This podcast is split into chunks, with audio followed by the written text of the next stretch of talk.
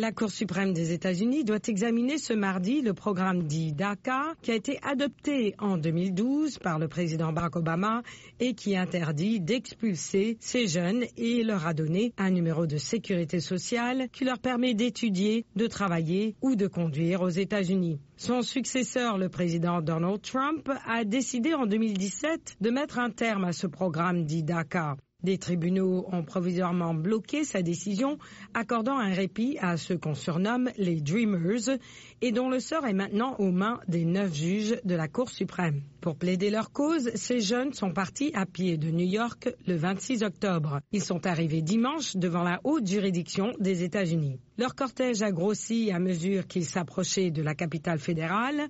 Certains Américains ont brandi des panneaux sur lesquels on peut lire « Nous sommes tous des Dreamers » en solidarité avec ces quelques 700 000 jeunes immigrés entrés illégalement aux États-Unis alors qu'ils étaient enfants.